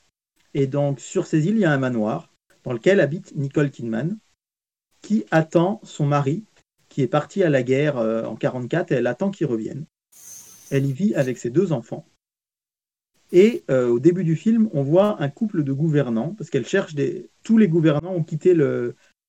précipitamment euh, le manoir, et elle cherche à embaucher des gens, et on, a... on voit donc un monsieur, une dame et une jeune fille qui est euh, muette, qui viennent se proposer pour garder le manoir. Ça, c'est le pitch de base. Et sans aller trop loin dans l'intrigue, petit à petit, ils vont, bah, ils vont vivre ensemble et ils vont se rendre compte qu'il y a des choses un peu bizarres qui se passent dans la maison. Ils entendent la nuit des craquements, comme si quelqu'un marchait au grenier. Ils vont voir au grenier, il il se passe rien, etc. Et je vais pas aller plus loin parce que c'est un film qui vraiment se découvre, se savoure du fait des rebondissements et surtout du final auquel je m'attendais pas du tout et qui m'a scotché. Donc c'est vraiment énorme. Il y a une esthétique de dingue. Euh, quand j'ai lancé le film, j'avais aucune idée de quand il datait, si ce n'est qu'en voyant Nicole Kidman assez jeune, moi je pensais que c'était un film des fin 80, début 90. Je pensais pas que c'était un film de 2001. Mais en fait, le réalisateur a volontairement mis une sorte de grain qui donne vraiment un aspect euh, très vintage Ouais. au film. La réalisation est très sobre. Euh, les jeux de caméra sont lents, sont, sont léchés. Vraiment, on a une qualité d'image qui est incroyable. Et encore une fois, la force d'un scénario. Et ça, pour moi, euh, je vous le disais l'autre fois, le, le cinéma, c'est vraiment, c'est et les images et le scénario. Et quand les deux se réunissent, c'est incroyable. Et vraiment, ce film, alors il a ce côté qui fait un peu peur, ce côté un peu horrifique, mais euh, c'est surtout un film psychologique. C'est un film. euh, il a énormément de qualité et encore une fois, l'intrigue telle qu'elle se développe, il est pas long, il doit faire 1h40. Donc, euh, si vous avez 1h40 de votre temps, allez sur Prime Video, regardez les autres, et je, je serai ravi d'en discuter avec vous prochainement. Parce que je crois vraiment que c'est un film qui mérite vraiment d'être découvert. Et encore une fois, euh, les acteurs sont très bons. Les rebondissements sont vraiment chouettes. Et euh, la série The Hunting of Bly Manor, c'est un petit peu inspiré des autres. Euh, je vous en parlais un peu la semaine dernière. Mm, mm. Mais il y a quelques inspirations qui viennent de ce film. Et ouais, voilà, c'est vraiment un film chouette et plein de rebondissements, plein de suspense. Et j'avais vraiment envie que. J'aimerais vraiment que les gens le découvrent. Eh ben ok. Merci beaucoup. Tu l'as vu toi les autres, Je- Jeff, ou pas Non, j'ai ou soit soit il y a très longtemps et je m'en souviens, je me souviens plus du, du fameux twist dont vous parlez, mais euh, ou soit j'ai l'impression d'avoir vu la bande annonce justement genre sur des VHS il y a très longtemps. Ah, moi j'avais euh, j'avais été choqué, enfin euh, pas à voir Nicole Kidman dans un film fantastique, donc c'est vrai que j'avais lancé le film un peu en mode euh, ça doit être un drame historique, et en fait on se retrouve avec quelque chose de, complètement hybride et c'est euh, c'est hyper intéressant à regarder. ouais. Eh ben écoute, merci beaucoup, Euh, on va passer à toi Jeff du coup, et tu vas nous parler de Le vent se lève euh, du studio Ghibli. C'est ça. bah, je- donc je reste un peu dans, le côté le côté asiatique, animation japonaise. Et donc ouais, j'ai regardé ça hier. Et c'est donc un film de, des studios Ghibli qui est sorti en 2013. C'est le dernier film officiel de, de Hayao Miyazaki, euh, qui donc a, a créé le studio, Ghibli. Euh, et en fait, euh, je trouve que c'est un film qui, est assez différent de ce qu'a pu proposer Ghibli euh, par le passé. C'est pour ça qu'en fait, j'arriverai pas à le classer en top ou flop, mais j'avais juste envie d'en parler. Parce que c'est un film qui parle beaucoup de, l'histoire du Japon, euh, et euh, qui parle aussi euh, bah, beaucoup du studio Ghibli, euh, parce qu'ils ont réussi à, à, mettre cette note de poésie qu'ils ont l'habitude d'utiliser. Donc, euh, le, le vent se lève, euh, pour, raconter vite fait le speech, ça raconte l'histoire de, de- d'un certain Jiro Horikoshi, qui est donc un des créateurs, un des ingénieurs de, de, de ce qu'on va appeler plus tard le chasseur zéro, qui qui est un, des, un des meilleurs de la Seconde Guerre mondiale, mais qui a surtout été utilisé euh, pour l'attaque sur Pearl Harbor et, et puis bah, pour tout ce qu'on connaît après sur la guerre. Et en fait, donc ça raconte l'histoire de, ce monsieur qui, qui bah, voit en fait son œuvre et son envie, c'était de créer des beaux avions dans le film, euh, se tourner vers la guerre, et ce qu'il lui ne voulait pas. Et du coup, euh, ça, ça montre beaucoup quand même cette, euh, ce message assez pacifiste que, les studios Ghibli ont essayé de montrer dans, beaucoup d'animations. Souvent on critique l'animation japonaise comme étant très violente et, et sanglante, et puis tout un tas de, de mots de société lui sont attribués, alors que qu'il y a des très beaux films comme ça. Et donc c'est un, projet qui tenait euh, très à cœur, euh, que Miyazaki voulait absolument faire, comme étant son dernier film, parce que c'est aussi un féru d'aviation, et qui a failli pas voir le jour parce qu'ils ont eu beaucoup beaucoup de problèmes de réalisation, parce qu'ils trouvaient pas, euh, ils trouvaient pas le bon ton, ils n'arrivaient pas à intégrer une histoire vraie, alors que d'habitude Ghibli fait plutôt du, fantastique, du merveilleux et, de l'original un peu. Et donc euh, ils ont eu beaucoup beaucoup de, problèmes, surtout à la sortie du film, euh, pour parce que en fait ils ont cette, cette vision du personnage de, Ji- de Jiro Horikoshi, il a été beaucoup repris dans, dans les cercles d'extrême droite et impériale japonaise comme étant euh, celui qui a failli faire gagner le Japon, qui a failli faire gagner la guerre euh, euh, contre les États-Unis après la bataille de Pearl Harbor, etc. Alors que, bah, j'ai pas lu sa biographie, mais alors qu'apparemment c'était un peu, c'était pas vraiment le cas. C'était pas vraiment quelqu'un qui était tourné vers vers la militarisation outre mesure de, de ses œuvres et qui était un peu comme ça forcé, même s'il savait très bien ce qu'il faisait. hein. Il travaillait pour Mitsubishi, qui était quand même un des fournisseurs officiels de l'armée. Donc euh, l'histoire est. J'ai trouvé que l'histoire était sympa, ça change un petit peu de ce que Ghibli peut faire. Après, en termes de narration, c'est assez complexe. Il faut quand même s'accrocher pour euh, essayer de comprendre tout ce qui se passe. Il y a beaucoup, beaucoup de, de non-dits, d'éclipses, euh, d'ellipses, pardon. Et si on si on connaît pas vraiment l'histoire japonaise, c'est un peu compliqué de de resituer euh, de resituer où est-ce qui, où est-ce que l'histoire se, se déroule. Euh, c'est difficile de comprendre pourquoi le Japon est un pays pauvre euh, à la sortie de la Première Guerre mondiale. C'est compliqué de comprendre que ce qui a radicalement changé l'histoire du Japon et ce qui a précipité le Japon vers, vers sa militarisation, c'est c'est en partie, parce qu'il n'y a pas que ça, mais c'est en partie le, grand séisme qui a ravagé presque 80% de Tokyo dans les années, euh, dans les années 30. Et donc tout ça, en fait, on, on le voit à l'image, mais on comprend pas trop ce qui se passe. Euh, ensuite, euh, Miyazaki était obligé de rajouter beaucoup de choses pour, bah, pour faire venir aussi les enfants à son dessin animé, parce que ça reste les studios Ghibli et, le public enfant, c'est quand même, je pense, le public cible. Alors, raconter l'histoire d'un ingénieur en aviation, bon, ça, peut-être que ça s'attire pas les foules. Donc, il a, été obligé d'intégrer bah, une histoire d'amour qui n'a jamais existé normalement, enfin, du moins pas ce personnage-là. Euh, et voilà, le film est plein, plein de, contrastes, euh, c'est-à-dire qu'on va voir, euh, va voir l'intérieur des rêves de l'ingénieur, et puis juste après, on va le voir fumer clope sur clope. On va le voir, ces avions s'envoler comme des oiseaux, puis qui vont se transformer tout de suite en, en espèce de bombardier euh, avec, du, feu, avec euh, des cendres partout.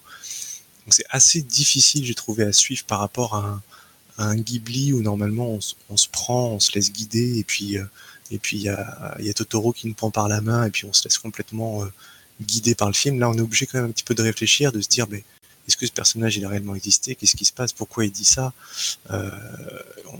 Ça invite aussi, je pense, le, le, spectateur à se, à se renseigner sur l'histoire du Japon, à comprendre pourquoi le Japon en arrivé là.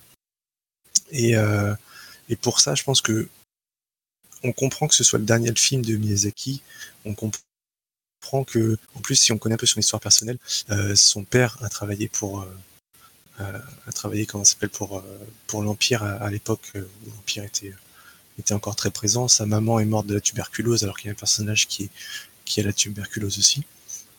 Donc ouais, il y a beaucoup de choses en fait qui racontent beaucoup l'histoire de Ghibli plus que l'histoire de cet ingénieur.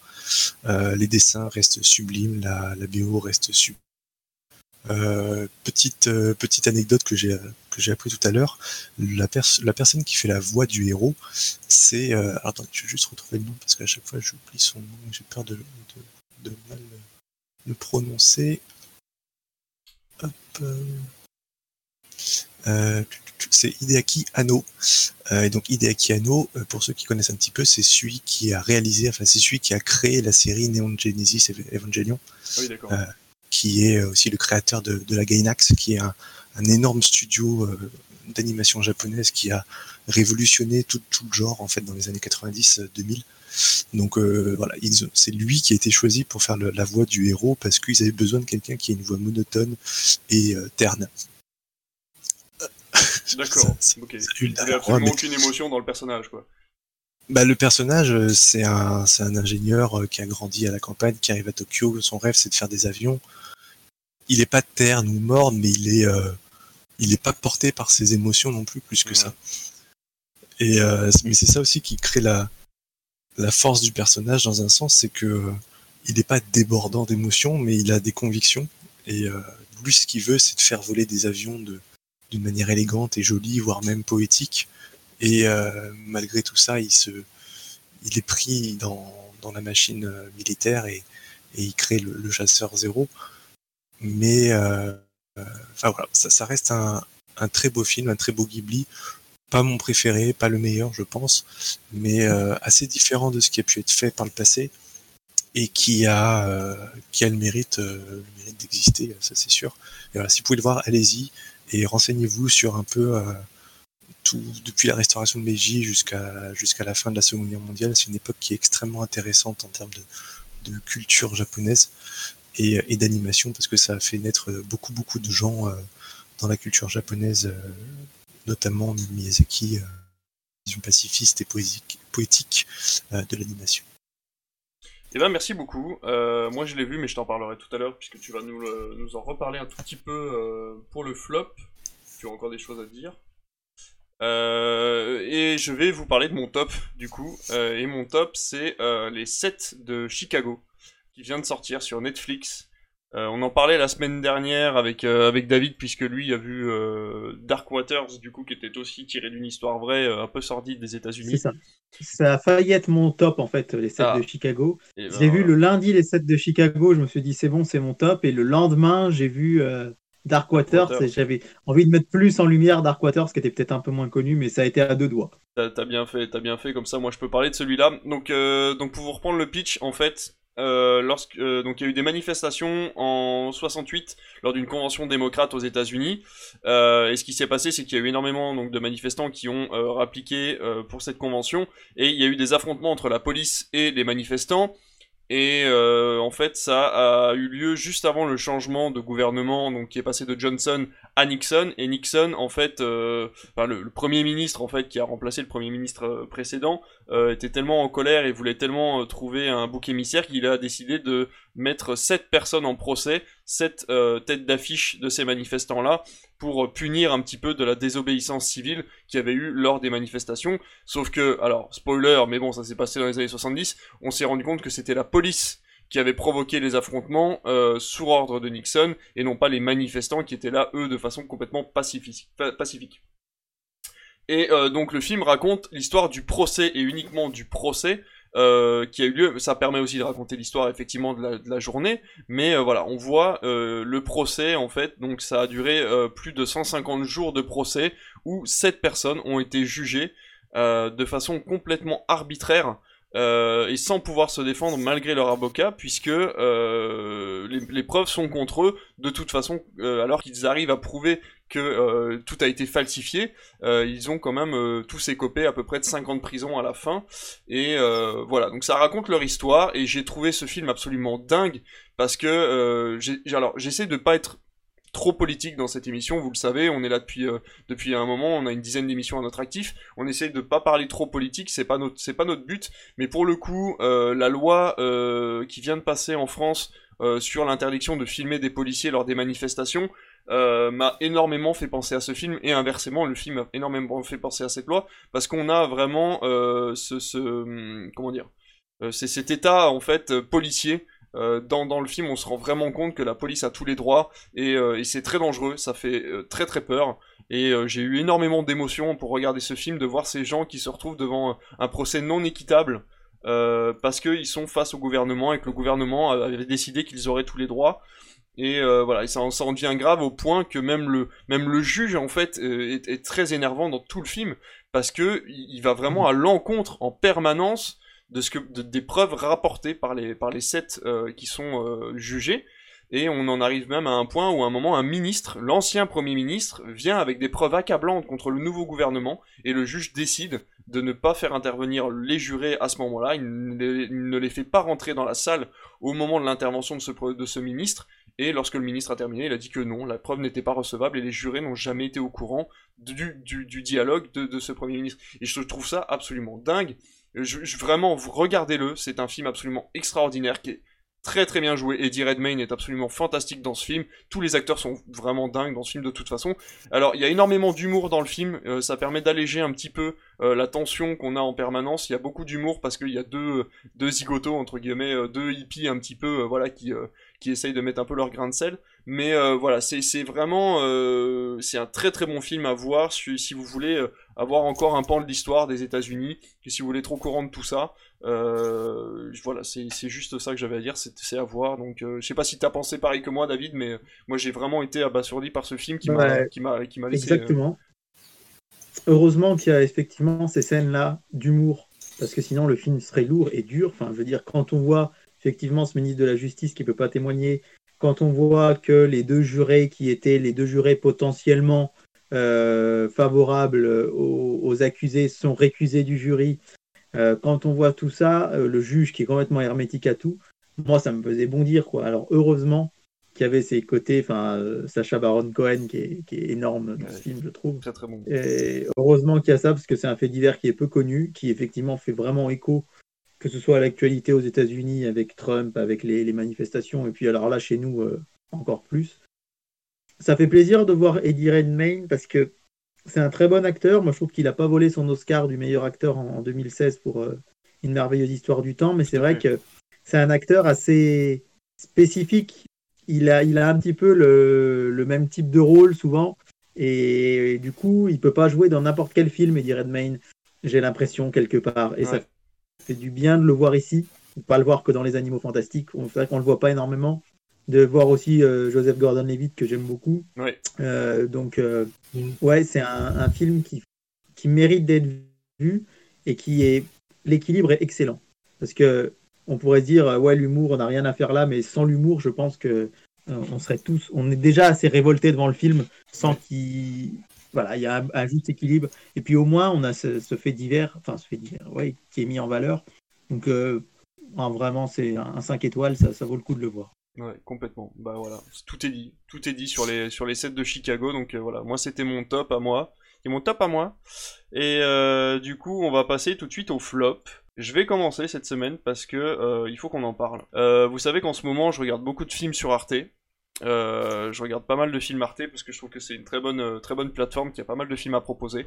Et j'ai regardé Cold War, euh, qui a été, euh, je, non, c'est pas Oscarisé, qui a été, euh, non, Festival de Cannes, il a gagné la Palme à Cannes, euh, et qui nous raconte Euh, l'histoire de la palme.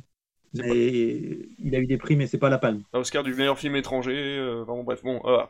Ouais. donc bon, c'est un film Ouais. récompensé, c'est un film qui a été adoré autant par les, le public que par les, que par les, les critiques, et ça nous raconte l'histoire de deux Polonais qui tombent amoureux, qui font partie d'une troupe euh, de théâtre, euh, et euh, l'homme décide de s'enfuir, donc ça se passe pendant la guerre froide, l'homme décide de s'enfuir à Paris lors d'une interprétation du coup à Berlin-Est, donc il décide de prendre le train et de partir à Paris et de s'enfuir de l'URSS. Et elle, par contre, décide de rester. Elle se sent, voilà, elle se sent pas de partir avec lui, donc elle reste. Et donc du coup, on va les croiser sur toute leur vie, où ils vont pouvoir justement être ensemble quelques heures, quelques jours, quelques semaines. Euh, parfois c'est lui qui vient, parfois c'est elle. Euh, et voilà, et on a une évolution du je t'aime moi non plus. Euh, Ils se disputent énormément et pourtant ils s'aiment quand même. Elle se marie, lui aussi. Enfin bon bref, voilà. Donc il y a toute une histoire entre eux sur fond de guerre froide. Et je vais vous avouer que j'ai été très déçu. Alors le film est absolument extraordinaire à regarder, l'image est magnifique, c'est très bien réalisé, je n'ai rien à dire sur la réalisation, mais l'histoire est d'un ennui. Je, je n'ai pas du tout accroché. Euh, je trouve que le, le couple ne fonctionne pas. Je trouve qu'à aucun moment euh, ils sont dans le juste au niveau de leur jeu. Et euh, moi qui m'attendais à avoir un film de guerre froide sur fond d'histoire d'amour pour en apprendre un peu plus sur la guerre froide de Pologne, je me suis retrouvé avec l'inverse, c'est-à-dire que j'avais une histoire d'amour sur fond de guerre froide et du coup on n'en apprend pas beaucoup plus sur ce qui se passait à l'époque. Et, et du coup je me suis vraiment vraiment ennuyé devant ce film. Heureusement il est pas long, il fait 1h20. Mais euh, j'ai trouvé qu'il avait absolument rien à raconter, qui en tout cas n'avait pas déjà été vu avant, alors que finalement le contexte historique de l'histoire aurait très bien pu mettre en valeur ce couple euh, qui ne parvient pas à vivre une histoire d'amour complète.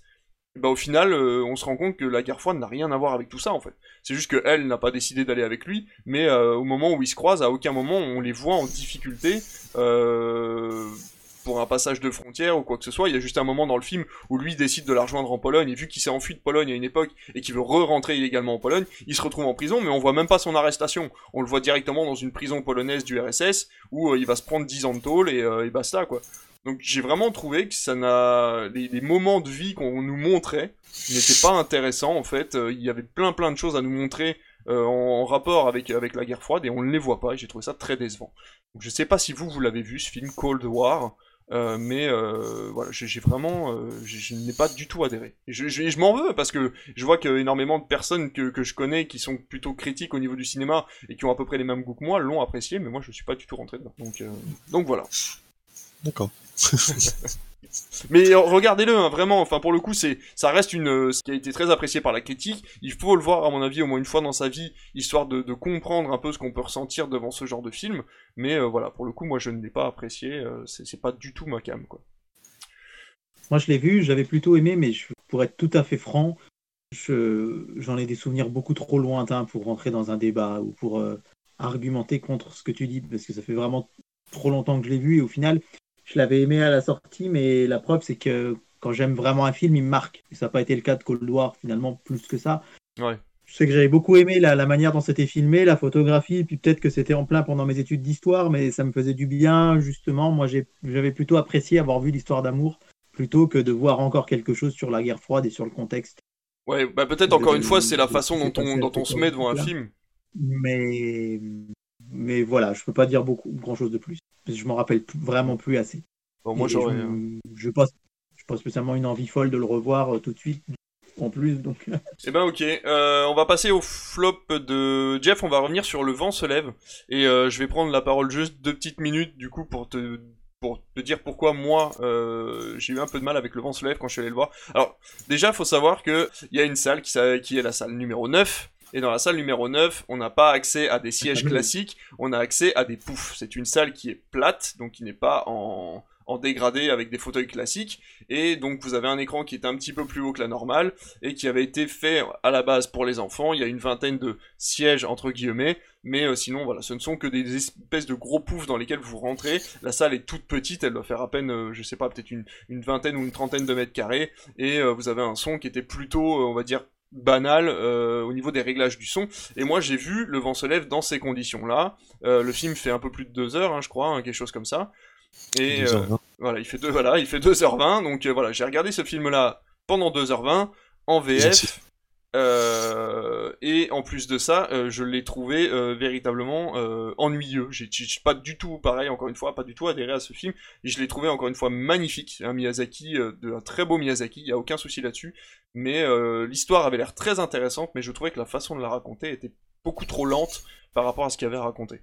Voilà, je te laisse. C'est-. Ah, C'est vraiment ça, c'est vraiment la, la narration, je trouve, qui, qui est chaotique un peu dans, dans, ce, dans ce long métrage, c'est que on sent la volonté de, de on sent la volonté qui, et l'envie qui, qui transpire de, de, de montrer des jolis avions, de, de montrer euh, la patte technique un peu du studio Ghibli et, montrer ce qu'ils savent faire en fait en termes de en termes de d'animation et euh, c'est vraiment le choix de la narration qui, pêche, qui ralentit le film, qui le bloque dans, dans ce qu'il a envie de montrer. Et euh, finalement, les, les passages les plus intéressants, c'est bah, c'est quand, enfin du moins pour moi, hein, c'est quand on les voit euh, quand on les voit travailler sur les planches, euh, sur les plans, quand on les voit quand on voit les plans prendre forme fait. et, et s'envoler. Alors que du coup, tout le côté qui est un peu euh, annexe, où on, on suit l'histoire d'amour, on suit les rêves qu'il fait, où il voit un, un ingénieur italien, dont j'ai oublié le nom, Compro- Comproni, Comprini, quelque chose comme ça. Euh, tous ces moments-là sont assez en retrait, on, a l'impression qu'ils ont été rajoutés euh, limite a posteriori, euh, et qui s'intègrent, très très, ils très très mal, je trouve, dans la narration euh, globale, et euh, du coup on perd de vue des fois l'objectif du héros qui est de faire des, avions tout simplement et de faire son avion. On sait comment ça va finir, on sait qu'il va finir par le créer, son chasseur zéro, parce que l'histoire l'histoire est ainsi. Mais euh, du coup, il n'y a, a pas vraiment de surprise sur ce qui se passe. Il n'y a pas de il n'y a pas de rebondissement et du coup tout le film reste plus ou moins euh, euh, plat, euh, sauf les quelques choses qu'ils ont racheté du qu'ils ont rajouté du coup euh, par la par la suite ça je sais pas mais qu'ils ont rajouté euh, donc l'histoire d'amour euh, les rêves euh, tout le côté poétique et c'est pour ça qu'en fait je, je pense que c'est pas vraiment un maître dans dans, dans le canon euh, Ghibli dans le sens où il est tellement différent de ce que peut être euh, Totoro de ce que peut être euh, Ponyo ou Chihiro que ça reste un film qu'il faut voir d'un point d'un œil différent que que le reste que le reste de, de ce que Ghibli a pu nous proposer.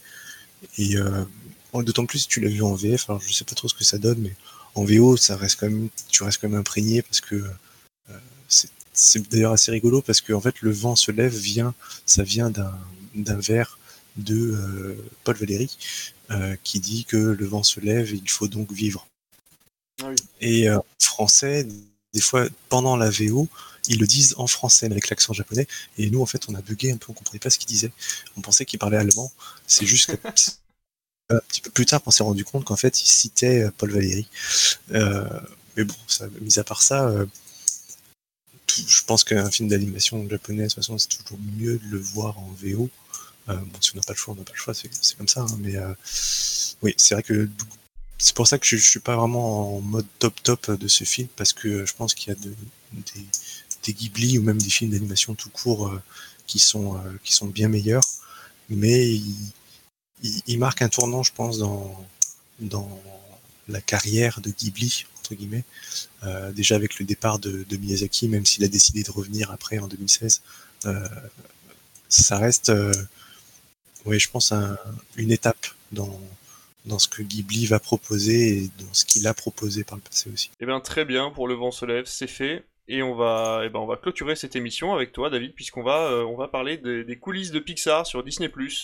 Et c'est ta déception de la, de la semaine. Ouais, c'est mon flop de la semaine. Alors je vais m'expliquer, ça peut paraître un peu bizarre, mais euh, j'ai pas mal de choses à reprocher à cette série Disney ⁇ qui est sortie il y a quelques jours seulement et qui a été annoncée à grand renfort de pub un peu partout sur nos réseaux sociaux et à droite à gauche en nous disant c'est la série événement Disney ⁇ On va enfin aller dans les coulisses de Pixar et découvrir les secrets euh, de fabrication de leurs films. Et là où moi j'ai un gros gros coup de gueule en fait, avant tout, c'est sur la forme. C'est-à-dire qu'on nous annonce une série événement et qu'on se retrouve avec 5 épisodes de 10 à 15 minutes. Donc il arrive un moment, il ne faut pas prendre les gens pour des jambons non plus. C'est-à-dire que pour moi, on n'appelle pas ça une série quand tu mets tous les épisodes bout à bout et que ça ne fait même pas 1h05. C'est-à-dire que c'est moins qu'un long métrage. Il y a, si, si vous regardez la série, il y a 3 minutes 10 de générique par épisode. Oh. Donc sur 10 minutes, ça vous en mange déjà pas mal, sachant que vous avez une introduction d'une trentaine de secondes. Et là, franchement, c'est là vraiment mon coup de gueule, c'est que Disney on sait qu'ils ont du mal à sortir pour l'instant du contenu, ça va venir. On a vu le calendrier la semaine dernière. Mais euh, bien sûr que dans deux ans, il y aura plein de contenu original. Mais là, franchement, c'est du bonus de DVD mis sous forme de série, soi-disant. Mais franchement, quand j'ai lancé ça le week-end dernier, je m'attendais à voir, euh, bah, je sais pas, 6-8 épisodes de 40 minutes sur Pixar, quoi. Et là, encore une fois, c'est 10 à 15 minutes avec à chaque fois 3 minutes de générique. Moi qui suis exploitant dans un cinéma, il y a des films qui n'ont pas 3 minutes de générique à la fin. Les films français, c'est 1 à 2 minutes, quoi. Donc euh, là, c'est vraiment euh, sur la forme mon gros coup de gueule. Après, sur le fond, il y a pas mal de choses à reprocher aussi. Le premier, c'est vraiment un épisode bonus dans les coulisses de Soul. Problème, moi j'ai pas envie de voir les coulisses d'un film avant d'avoir vu le film. Ah bah oui, forcément. Et là, c'est clairement, là j'ai vraiment eu l'impression qu'ils nous ont servi les bonus du DVD. Euh, alors déjà, question que je me pose, est-ce que Soul sortira en DVD Blu-ray? Pas sûr. Hein. Je Eh sais ben, pas s'il est film qui sort directement. On en a parlé, on en a eu un doute parce que euh, je sais pas si, si, enfin, je vous avais mis au courant, mais maintenant le vendredi à 20h30, je fais, euh, je fais un nouveau, euh, j'ai, fait un nouveau concept qui s'appelle euh, Il faut qu'on parle, où je parle d'un film que j'ai aimé. J'avais parlé des sets de Chicago et puis ça avait un peu, on avait fait une petite digression. On avait parlé de Soul et de Mulan justement et on se demandait est-ce que Disney va se décider à les sortir en DVD Blu-ray? Et du coup, ben voilà, voilà, je me dis, j'ai eu un bonus avant de voir le film. J'ai eu les secrets d'une scène, etc. Bon. Ce que je reproche aussi sur le fond, c'est que sur le premier épisode, on voit euh, le co-réalisateur de Soul, qui est un homme euh, noir, et qui explique à quel point Pixar euh, a pris en compte son avis, a rajouté une scène pour lui, a écouté la communauté noire dans son film. Le troisième épisode, c'est le nom d'un des, c'est l'histoire d'un des scénaristes de Pixar qui est homosexuel et qui a réalisé sous le label Pixar un court métrage qui s'appelle Out, comme Coming Out, un peu poétique pour raconter comment il a raconté à sa famille qu'il était homosexuel et dire combien Pixar était euh, à l'écoute des homosexuels. Et le euh, quatrième, on a eu un épisode où c'est une femme qui est une femme euh, qui est euh, script et scénariste, mais surtout script qui relit les textes, qui, qui est, très très bonne en matière de langue et qui euh, s'est rendu compte qu'il n'y avait pas assez de femmes dans les films Pixar et qui a dit combien le studio a été formidable et réactif quand elle leur a dit et a permis vraiment qu'il y ait plus de femmes dans les films. Ouais. Et c'est génial que euh, Pixar donne la parole aux Noirs, que les homosexuels soient écoutés, qu'il y ait plus de femmes. Mais ça, j'ai pas besoin qu'on vienne me le dire pour le comprendre. En voyant leurs films, on sait que c'est un studio qui est hyper ouvert d'esprit, que c'est un studio qui est hyper altruiste, qui est un studio qui aime les gens. Et là, euh, j'y ai vu vraiment la patte de Disney qui une autopromotion un peu, c'est difficile de trouver, mais un peu lourde. C'est-à-dire vraiment, on appuie, regardez, on est des gens bien et on vous le montre. Et je trouve qu'il n'y a pas besoin de ça pour comprendre que Pixar, évidemment, qu'ils ont toujours été inclusifs avec euh, les minorités, avec euh, qu'ils ont, ils ont toujours dans leurs films, tout ça transpire chez Pixar, la tolérance transpire, l'amour pour les autres. Et là, venir nous faire ça, j'ai trouvé que c'était un peu lourd. Voilà. La, la série, elle n'est pas dénuée d'intérêt. Ça peut être intéressant. Puis encore une fois, ça va pas vous bouffer un après-midi si vous voulez la regarder. hein. Euh, en une heure, vous avez vu les cinq épisodes. Le dernier, je l'ai trouvé super pour le coup. Euh, ça parle du film euh, En avant que j'ai adoré. Pas si vous l'avez vu en salle, mais En avant, euh, malheureusement, il est sorti le 4 mars, donc Covid le 25.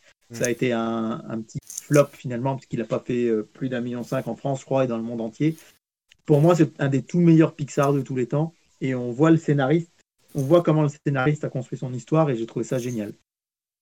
Et les autres sont intéressants aussi, parce que voir comment euh, ce, ce- ce co-réalisateur noir a, a décidé qu'il fallait qu'il y ait une scène dans un salon de coiffure, par exemple, c'est intéressant de voir le travail d'une script. C'est hyper intéressant de voir comment elle décrypte les textes des scénaristes, qu'elle les retourne pour trouver une belle mélodie de son pour que quand le personnage la prononce, ça, ça rentre bien. Mais je trouve qu'il y a un petit côté quand même too much, dans le sens où c'est pas de la propagande, hein, on va pas aller jusque-là, mais où ils se mettent très en avant. C'est une auto-promo très marquée. Et pour moi, c'est trop court et ça reste du bonus DVD parce que tout ce qu'on voit là, dans tous mes Blu-ray Pixar, je l'ai en sur des formats d'une heure et demie, deux heures, etc. Et là, franchement, nous, nous vendre la série révolutionnaire sur les coulisses de Pixar avec seulement 5 épisodes de 10 minutes, à peine 10 minutes. Voilà, c'était un peu, euh, c'est un flop un peu mitigé parce que encore une fois, c'est pas inintéressant et on y apprend des choses et c'est instructif, mais voilà. Enfin, je pense que j'espère que je me suis bien fait comprendre. Je suis très content que qu'ils laissent de la place euh, aux minorités et qu'ils mettent tout ça en avant, mais ils n'avaient pas besoin de nous mettre un gros, gros coup de surligneur euh, pour nous dire regardez, on est des gens bien. quoi. Ouais, été beaucoup trop loin, David, là. Ouais, je suis désolé, euh, là, au niveau du live, ça va pas être possible. Euh, ils sont y a des choses comme ça. Euh, donc c'est euh, c'est bien dommage parce que c'est vrai que ça m'aurait très intéressé de voir les coulisses de Pixar euh, en profondeur en tout cas et là finalement on en a qu'un aperçu et, euh, et en plus si ça spoil bon, sort, jetez-y le- jetez-y un œil si vous avez l'occasion et ça pourrait être sym- sympa d'en reparler une prochaine semaine pour voir si vous avez le même ressenti que moi. Mais... Ouais, tout à fait. ouais. Moi, je pense que je vais y jeter un œil tant que je là, je profite à fond de Disney Plus tant que je l'ai. Donc c'est vrai que j'ai déjà regardé Ouais. pas mal de choses dessus. Euh, j'ai pu voir Vaiana qui est absolument extraordinaire. Et, euh, je pense, euh, je pense essayer de regarder un maximum de choses. Euh, J'ai commencé aussi, si ça vous intéresse. Alors, je le trouve un petit peu mal monté, mais si ça vous intéresse quand même, il y a Marvel, euh, Marvel 616.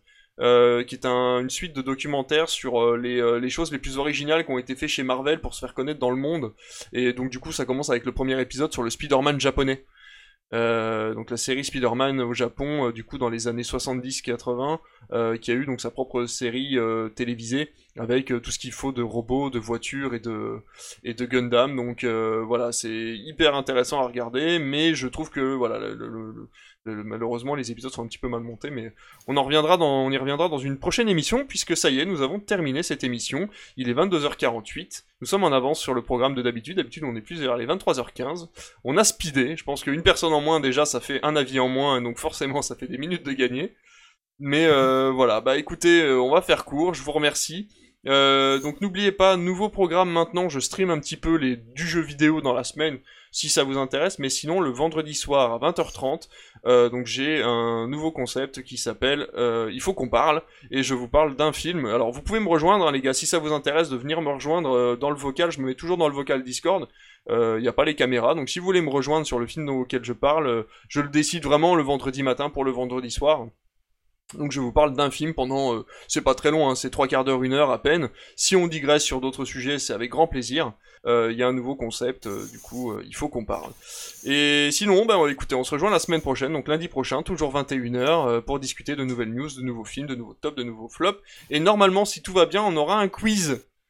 On va essayer de faire ça ensemble, euh, un genre de question pour un champion, comme l'a expliqué euh, si si bien Gifresh. Et euh, voilà, on va essayer de se faire deviner des personnages euh, de films ou de séries euh, en vous donnant des indices au fur et à mesure euh, de l'émission. Donc euh, bah écoutez, je vous souhaite à tous les trois une bonne soirée, au chat également, et puis euh, on se revoit lundi prochain pour une nouvelle émission.